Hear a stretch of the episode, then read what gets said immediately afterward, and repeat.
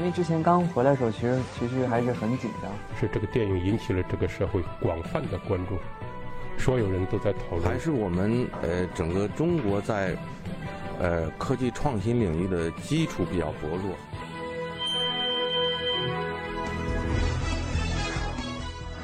影响有影响力的人，中国新闻周刊。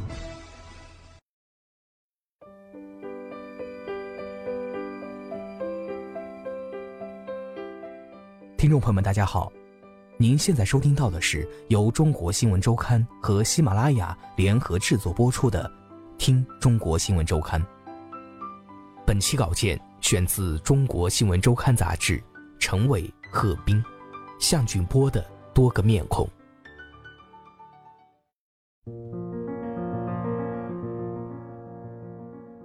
万能险这种险种在中国的市场占有率较发达国家相比仍有不小的差距。李正辉说：“万能险是金融市场发展到一定阶段的必然产物，是保险行业创新的必然现象。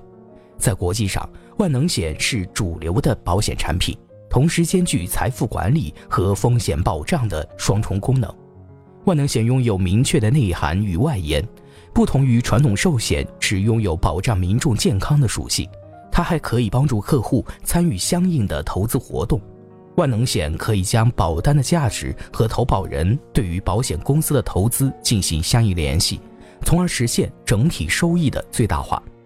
万能险的保费主要用来投资保险公司认可的投资标的，投资专家负责账户内资金的调动和分配。并对投资账户中资产的价值进行总体核算，确保投保人在享有账户余额本金和一定人身安全保障的前提下，获得额外的投资收益。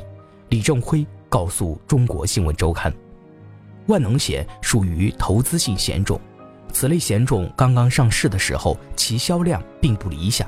因为万能险的构成比较复杂。如果没有良好的群众基础，难以获得比较好的销路。但是现在，万能险占据了保险产品很大的份额。万能险是有好处的。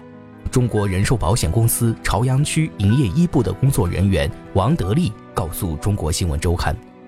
国寿瑞丰两全保险过去卖得非常好，这是我们主打的万能险品牌。后来不知道为什么下架了。”在谈到万能险畅销的原因时，王德利说道。万能险虽然有着极强资产管理属性，但是这并不意味着万能险就是一种单纯的资产管理工具，它仍然是一种寿险。万能险具备人寿保险最基本的功能，它能保障居民们的生命安全。因为保险收益可以免除所得税，所以万能险可以在市场上畅销。万能险的设计本身是有缺陷的。国家金融与发展实验室教授李正辉指出。很多保险公司都不把万能险当做保障型险种来看待，而是当做理财产品看待。他们先将利率调整得非常高，之后通过不实的销售方式引导投保者在一年内退保，甚至在投保者不知情的情况下强行退保，让很多投保者到了索赔的时候，发现自己的保险早就断了。中国人寿保险公司朝阳区营业一部的另一位工作人员杨涛也表示，万能险就是一个广告，他们没有能力长时间的维持百分之七以上的收益率。我过去也在其他保险公司工作过，当时我们公司要求员工所有的万能险种都要求在一年时间内实现退保，我们直接就和人们宣传万能险只有一年。针对万能险退保的情况。对外经贸大学保险学院教授王国军表示，如果保险公司，尤其是中小保险公司大量销售这类产品，保费收入虽然很高，但问题在于这类保险需要高投资回报率来提成，而当投资回报率比较低的时候，保险公司难以保障这类产品的支付，进而引发风险。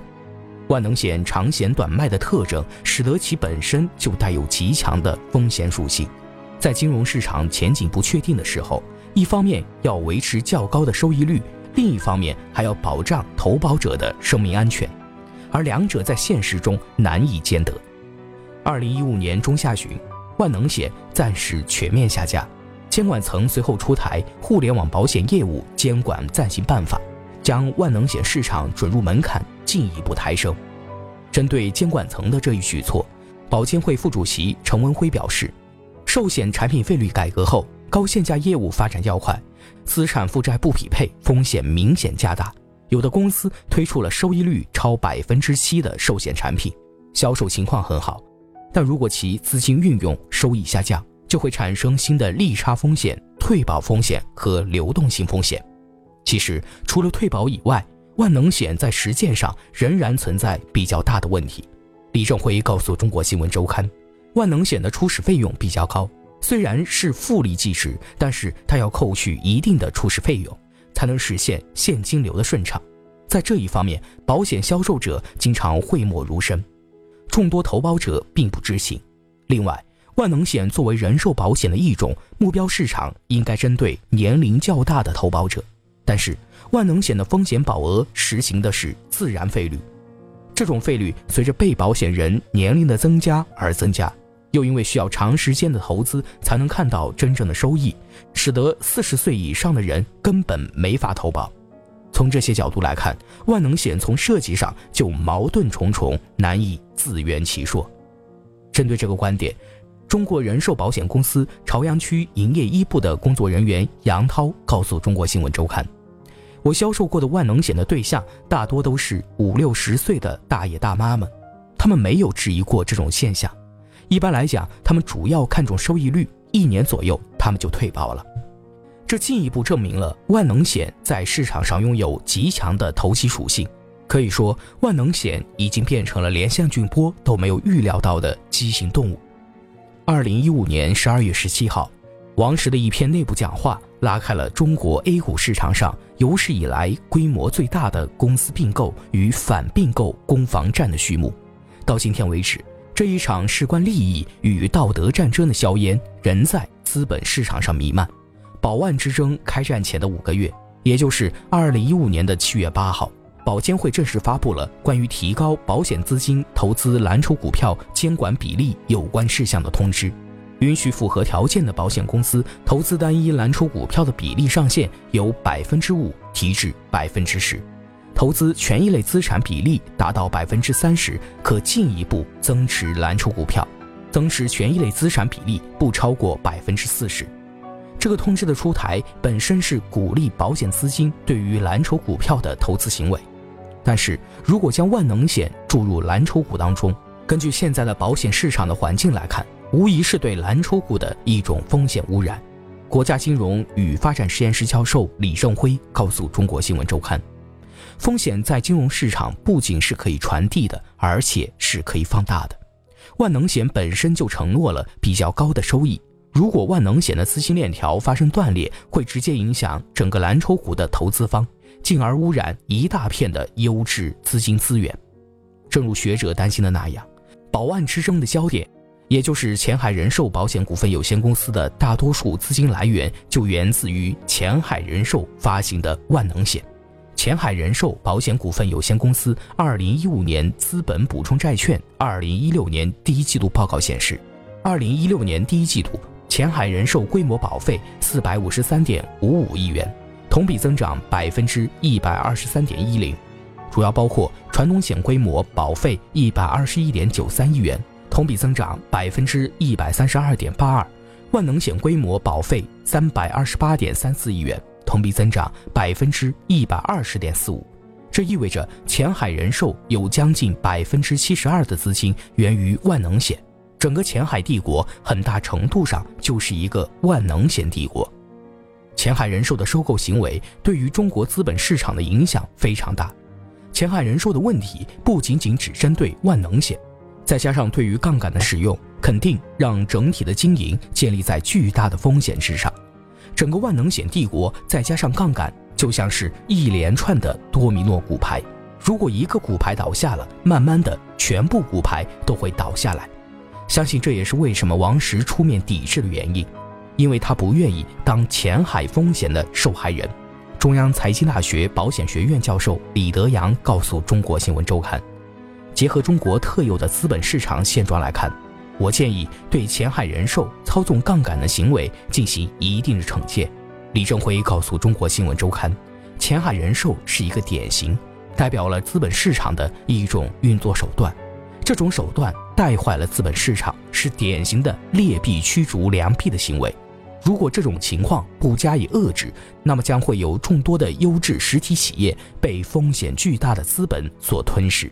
我不同意前海人寿拥有投票权，或者说一家大量依靠万能险的保险公司在成为股东之后，必须要经过国家的严格审查，才能获得控制上市公司的资格。如果让风险巨大的资本绑架了中国实体企业，那么将会影响整个资本市场的价值取向。可以说。自保万之争出现之日起，就有众多的声音在呼吁，希望中国监管层加大对于使用万能险资金进行投资的行为审查，防止门口野蛮人带来的流动性风险。这是肯定的。保险行业矛盾丛生，要想轻轻松松地增加保费，又能控制整体的非系统性风险是非常困难的。中央财经大学保险学院教授李德阳告诉中国新闻周刊。虽然万能险是风险比较大的险种，潜藏的违法行为也比较多，但是这种险种仍然帮助众多寿险公司增加了保费，实现了经营业绩方面的提升。保万之争的终局是保监会对前海人寿相关人员及前海人寿处以合计一百三十六万元罚款，撤销姚振华等人在保险业的任职资格。姚振华受罚并未引得某些市场人士的认可。这一处罚看似严厉，实则并未真正触及相关利益者的核心利益。四月九号下午，中国政府网全文刊发国务院总理李克强在国务院第五次廉政工作会议上的讲话。李克强指出，要严防金融风险和腐败。当前金融领域存在不良资产、债权违约、影子银行、互联网金融等累积风险，金融违法违规和腐败行为时有发生。对金融风险要高度警惕，严密防范，坚决守住不发生系统性金融风险的底线；对金融领域腐败要坚决查处，严惩不贷，严厉打击银行违规授信、证券市场内幕交易和利益输送、保险公司套取费用等违法违规行为；对个别监管人员和公司高管监守自盗、与金融大鳄内外勾结等非法行为，必须依法严厉惩处，以儆效尤。要加大问责力度，强化机构问责、监管问责和对监管者问责，坚定维护金融秩序，促进金融业安全运行。向俊波的腐败行为与保监会期间的工作是否有关，难以推测。但作为保险监管者，如何平衡保险行业的发展与风险问题，却值得继任者的警惕。